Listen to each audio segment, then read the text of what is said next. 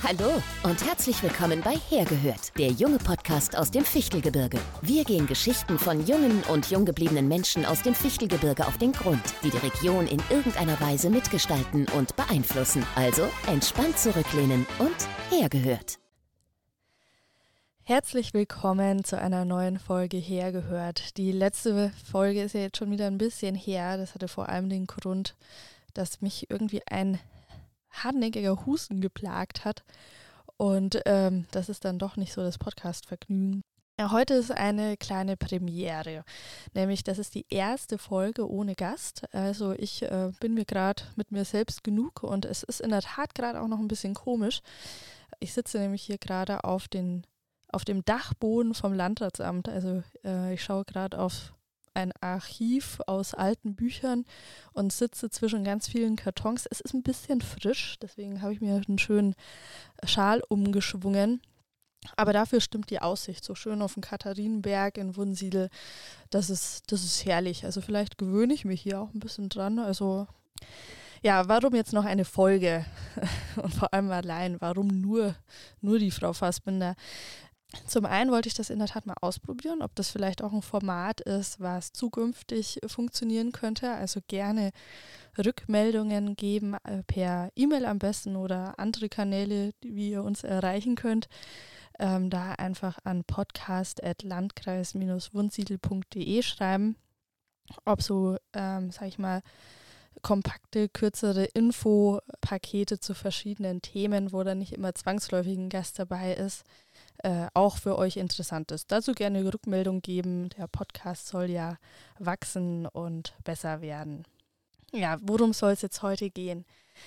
Ähm, die Jugendarbeit äh, blickt auf eine bewegte Zeit zurück, bewegte Monate. Und die heutige Folge ist ein kleiner Rückblick, sowas macht man ja am Jahresende, auch vielleicht ein kleiner Ausblick, aber auch so etwas die Situation oder der Status quo, in dem wir uns jetzt gerade befinden und mit was wir gerade so strugglen, wo wir aber Chancen sehen und ähm, was uns einfach sonst auch nicht ganz so ähm, einhergeht oder eingeht, ist wahrscheinlich das bessere Wort, was uns so eingeht.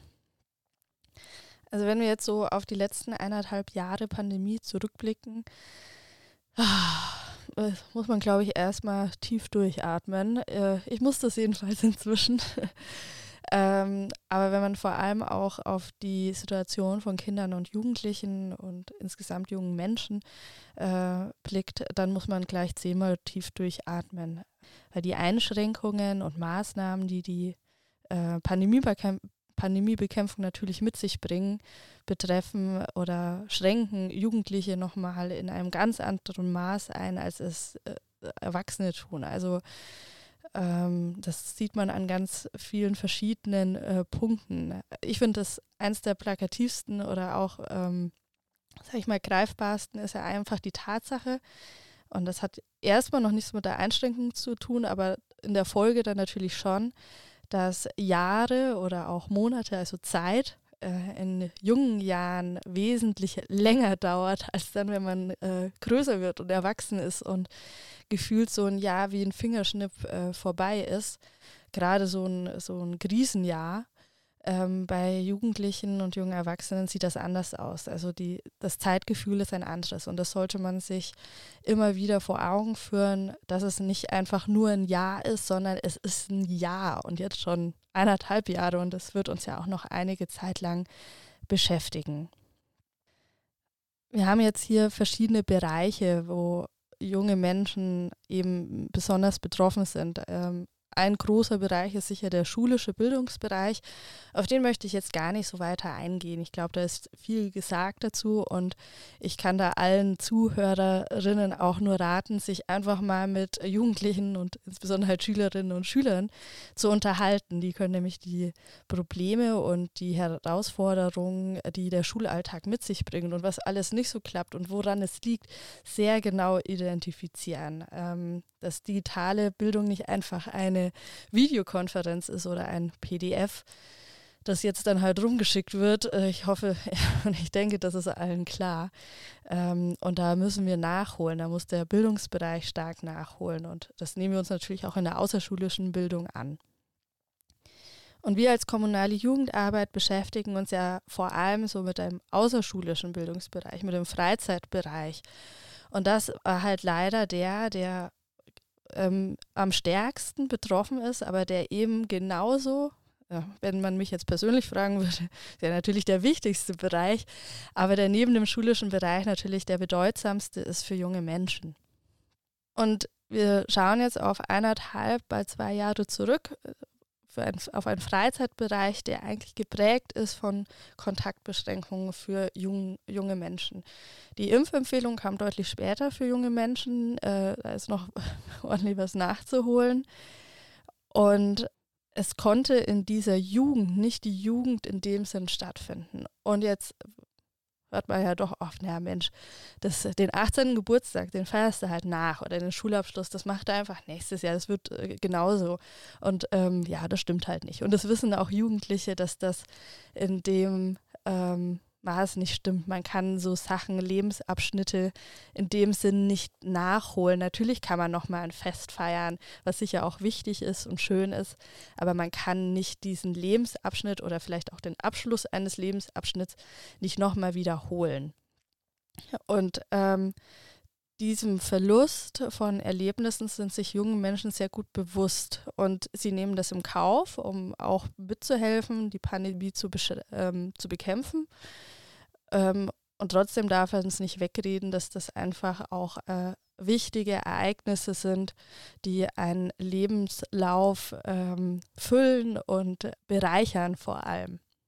Dazu zählen natürlich auch beispielsweise Auslandsaufenthalte, die man geplant hat, weil man gerade, jetzt habe ich meine Schule abgeschlossen und jetzt nehme ich mir ein halbes, dreiviertel Jahr Zeit, um im Ausland meine Erfahrungen zu sammeln. All das war in dem Sinn kaum oder schwierig möglich.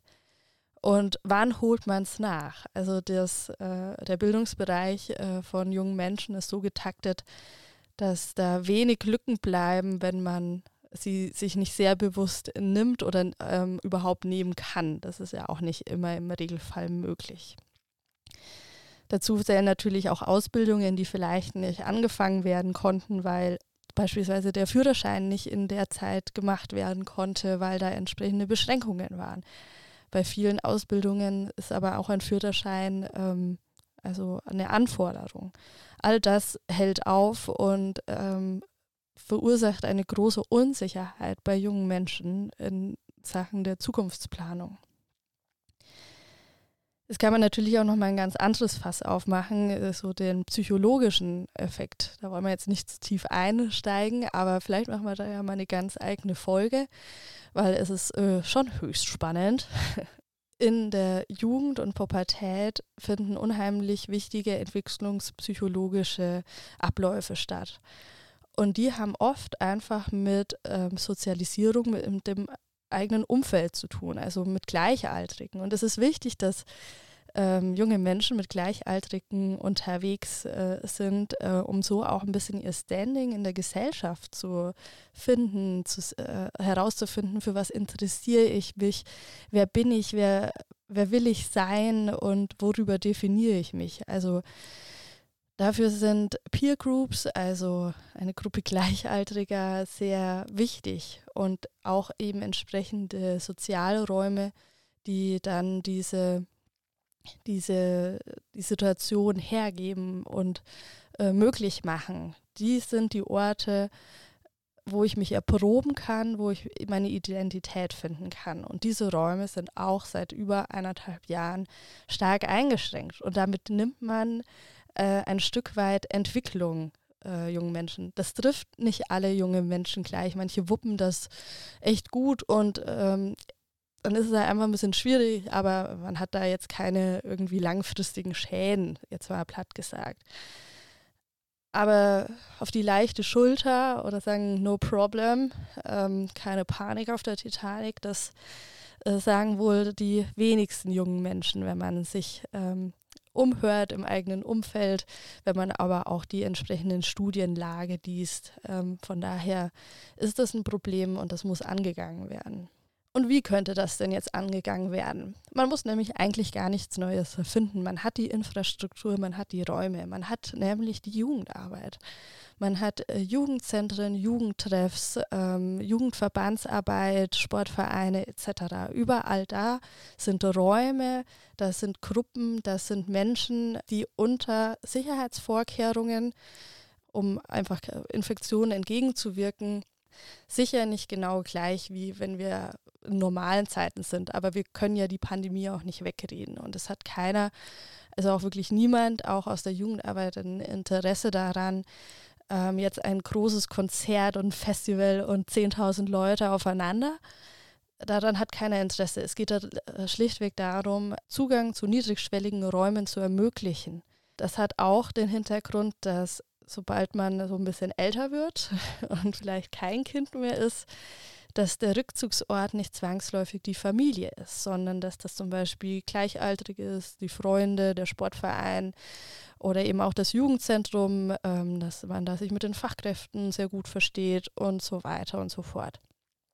Und diese Räume, die ja so wichtig sind in der Entwicklung äh, zu einem, sage ich mal, einem Teil der Gesellschaft, der man natürlich von Anfang an ist, aber um sich da noch weiterzuentwickeln, äh, sind gerade sehr schwer zugänglich. Und, und da waren es auch die ganze Zeit. Ähm, dann hatten wir mal eine kurze gute Phase und dann wurde es wieder schwieriger. Die Jugendzentren waren oder auch Einrichtungen der Jugendarbeit oder Angebote der Jugendarbeit waren lange in Präsenz gar nicht möglich, sehr lange. Ich bin mir über den Zeitraum nicht mehr ganz sicher, aber es war zumindest zeitgleich ähm, oder sogar erst später. Aber ich weiß, dass ich ähm, zumindest ziemlich zeitgleich mit ähm, in der schon in der Gastro, in der Kneipe war ähm, äh, und äh, die Jugendlichen dann erst wieder in Jugendzentren gehen konnten. Und das ist einfach eine Prioritätensetzung, die man zukünftig sicher auf den Prüfstand stellen muss und äh, sich doch zukünftig, und das ist so unsere Forderung, natürlich pro Jugendliche, pro junge Menschen entscheidet, dass man an anderer Stelle noch vorsichtiger ist, um diese Räume möglich zu machen, die ja unter äh, gewissen Sicherheitsvorkehrungen öffnen können. Das finden wir vor allem auch deswegen so wichtig, da wir auch merken, die Pandemie und alles, was es mit sich bringt, ähm, das ist eine unglaubliche Belastung für junge Menschen. Und wie gesagt, manche haben mehr Ressourcen, um das zu wuppen und manche aber auch weniger. Und da sind Einrichtungen der Jugendarbeit einfach eine super Anlaufstelle, zu sagen, sie sind da vielleicht schon irgendwie angebunden. Man hat da Leute, die sagen, ey, du wirkst heute aber nicht so ähm, frisch, liegt dir irgendwie was auf dem Herzen, was ist das Problem? Und man hat das frühestmöglich eine niedrigschwellige Anbindung zu jungen Menschen, um Probleme im besten Fall schon bevor sie überhaupt entstanden sind, anzugehen oder dann auch entsprechend an Hilfeeinrichtungen weiterzuvermitteln. Diese Verbindung ist uns gerade teilweise zumindest gekappt und ähm, Klar kann man vieles auch über den digitalen Weg auffangen, aber es ist, und das haben wir jetzt, glaube ich, auch zu Genüge ge äh, gelernt, dass es ähm, was anderes ist, wenn wir uns face-to-face -face sehen. Kann für sehr viele Einrichtungen äh, sprechen. Aber da wir natürlich den äh, direktesten Draht zu unseren Kolleginnen und Kollegen in den Jugendzentren, Jugendtreffs und auch in den Jugendverbänden haben, ein dickes, fettes Lob aussprechen, wie die die letzten eineinhalb Jahre ähm, gerockt haben. Angefangen von der Schließung wo sie blitzschnell auf ein digitales Angebot umgestellt haben. Ähm, da wurde gekocht zusammen, da wurde zusammen Minecraft gespielt, da wurde zusammen, ähm, ich glaube, so ähm, Exit Games oder Krimi-Dinner gespielt. Also das war eine Palette an Angeboten, die schier ins Unendliche gingen und ich glaube, einiges wird auch äh, bestehen bleiben, unabhängig von pandemischen Bedingungen. Und das ist äh, eine Leistung, die nicht selbstverständlich ist. Und dafür sind wir unseren Jugendarbeitskräften hier im Landkreis unglaublich dankbar, dass sie da so, ähm, so beständig waren und, und, und so kreativ auch so mit der Situation umgegangen sind. Ja, dann war es irgendwie ähm, früher ich glaube, ähm, oder ähm, spätes Frühjahr auf jeden Fall, vielleicht schon fast Sommer. Das ist im Fichtelgebirge ja immer eine Ansichtssache, wann der Sommer anfängt. Wo wir dann endlich, endlich, endlich, endlich wieder öffnen konnten. Und das war ein, ähm, naja, ich kann mich nicht ganz erinnern, aber ich glaube, da haben wir schon ein paar Mal durchgeatmet vor, vor Freude diese Regelungen, die dann bestanden, die sind eigentlich nach wie vor sinnvoll in unseren Augen. Also es war ein Zugang unter 3G möglich, also geimpft, genesen oder getestet und die meisten Besucherinnen der Einrichtungen, der Jugendzentren und Jugendtreffs auch äh, in die Schule gehen, äh, fielen die da eben auch unter die entsprechende äh, Testpflicht. Und so hat man das bisher eigentlich äh, ganz gut gemacht und es hat gut funktioniert. Und an dieser Stelle muss man auch sagen, dass klar, äh, wir sprechen uns auch für eine Impfung aus. Das ist der Weg aus der Pandemie, einer der Wege, also ein großer Bestandteil. Aber die Verantwortung und die Last sollte nicht auf äh, Jugendliche jetzt umgelagert werden, bevor für junge Menschen muss beispielsweise eine Aufklärungskampagne bezüglich der Impfung äh, anders aussehen als bei Erwachsenen. Es muss zielgerichteter geschehen. Und außerdem spielen da natürlich auch noch ganz äh, andere äh, noch ganz andere Rahmenbedingungen ein. Beispielsweise ist eine Impfentscheidung ja auch stark abhängig vom Elternhaus oder vom Umfeld, wo es äh, sicher nicht immer, immer einfach ist, wenn beispielsweise Eltern äh, gegen eine Impfung sind. Das führt dann dazu, dass nicht geimpfte Jugendliche ähm, von, von Angeboten ausgeschlossen werden, die aber so wichtig für sie wären, um auch beispielsweise mit äh, Fachkräften vor Ort mal äh, zu diskutieren, mal raus aus der eigenen Bubble, ähm, auch mal irgendwie da Infos aufsaugen. Und das ist das Ziel oder auch eine der großen Stärken, was Jugendarbeit leisten könnte, wenn man sie nur lässt. Und da berufen wir uns an dieser Stelle durchaus auch auf eine Aussage des Ethikrats, dass ähm, soziale Teilhabe von jungen Menschen nicht an einen Impfstatus gekoppelt werden sollte. Und das ist, ist äh, definitiv richtig. Mit dieser 3G-Regelung sind wir bisher gut gefahren und hoffen, dass das auch wieder so umgemünzt wird, dass es da eine Prioritätensetzung bei Kindern und Jugendlichen äh, gibt, dass die auch unter 3G an äh, entsprechenden Angeboten teilnehmen können und viel mehr Erwachsene, die zum einen länger Zeit hatten, sich das zu überlegen mit der Impfung und Co., die sie zum einen sich läng äh, länger Zeit hatten, sich das zu überlegen mit Impfung und Co. und ähm, die äh, andere Voraussetzungen haben.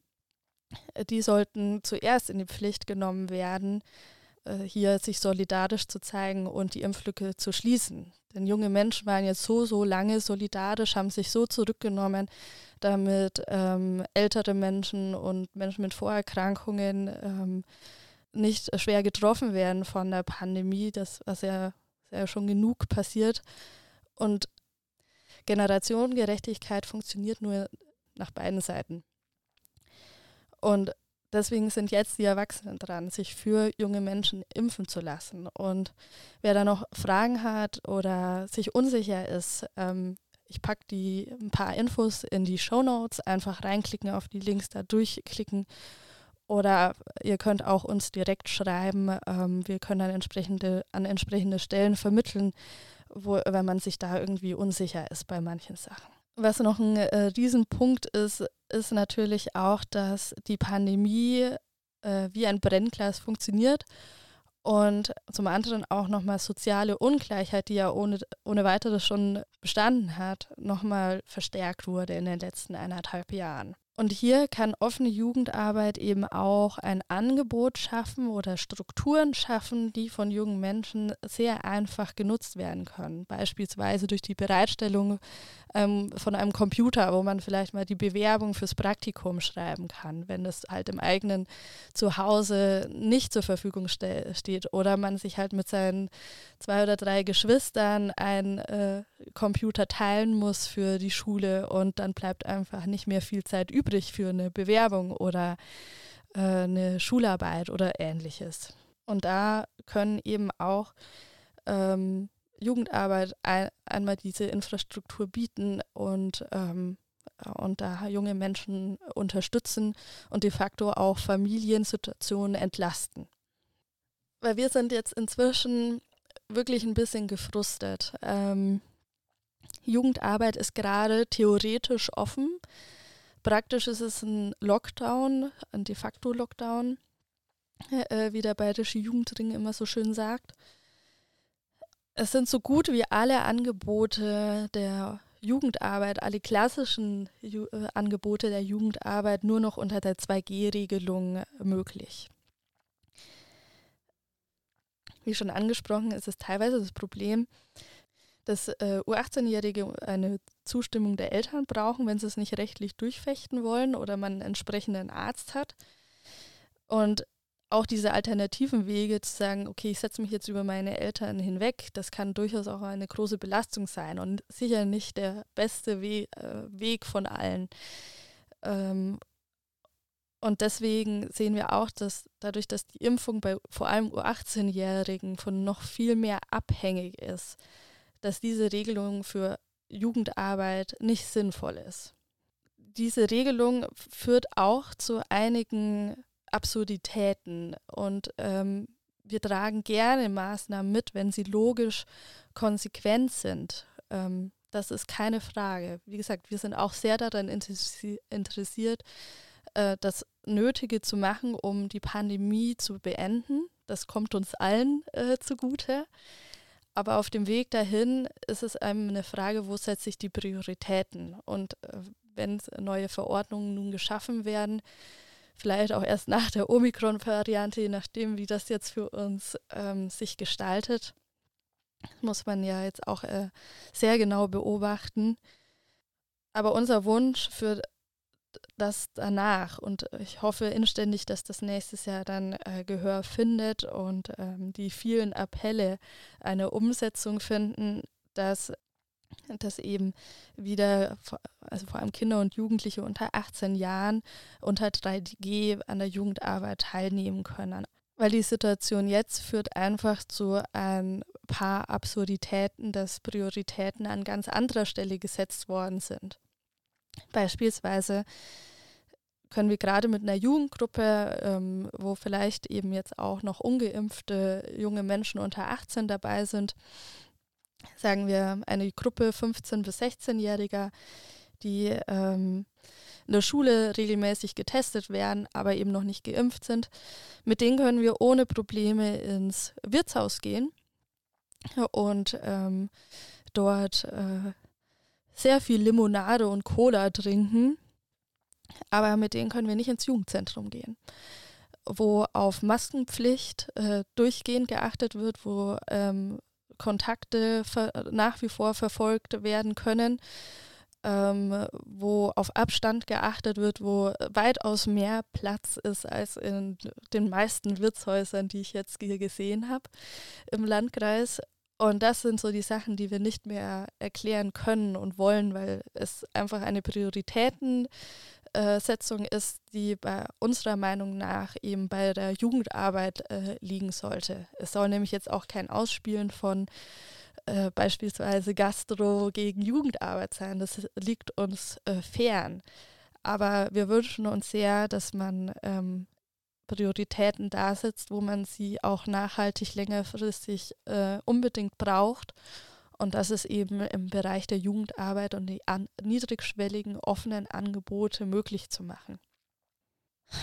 Ja, das war ähm, ja so viel zuerst mal zu den Gedanken oder, den, oder dem Status quo der Jugendarbeit in, in der jetzigen Situation. Ähm, man hätte das jetzt oder könnte man das noch unendlich ausführen. Ähm, das wollten wir jetzt an dieser Stelle belassen. Äh, vielmehr ähm, gibt es natürlich auch äh, freudige Sachen und ähm, dieser Podcast ist natürlich auch einer davon, der ja auch etwas eine äh, Corona-Geburt war. Corona-Geburt, um Himmels Willen, das ist auch schon wieder ein Ausdruck, aber der auf jeden Fall Bestand haben wird, auch äh, über eine Pandemie hinaus, äh, weil er sich doch sehr bewährt. Und dieser Podcast würde natürlich nicht funktionieren ohne die großartigen Gäste, die im Laufe des letzten Jahres ähm, hier zu Gast waren. Und ich fange quasi rückwärts an. Das sind nämlich der Danny und der Julian, die das letzte Mal da waren, als wir über Volkslieder und Brauchtum gesprochen haben, die apropos jetzt auch einen eigenen Podcast auf die Beine gestellt haben. Ich verlinke euch den unten in den Show Notes. Es reinhören lohnt sich auf jeden Fall. Dann natürlich äh, Stefan und Matthias von Demokratie Leben, wo wir auch ein unheimlich spannendes äh, Gespräch über auch Politik und alles Mögliche hatten. Daniel Hahn ähm, vom Impfzentrum hier im Wunsiedel äh, empfehle ich auch jedem mal reinzuhören, ähm, um eine spezielle, auch denen, die vielleicht noch gerade ein bisschen unsicher bezüglich der Impfung sind.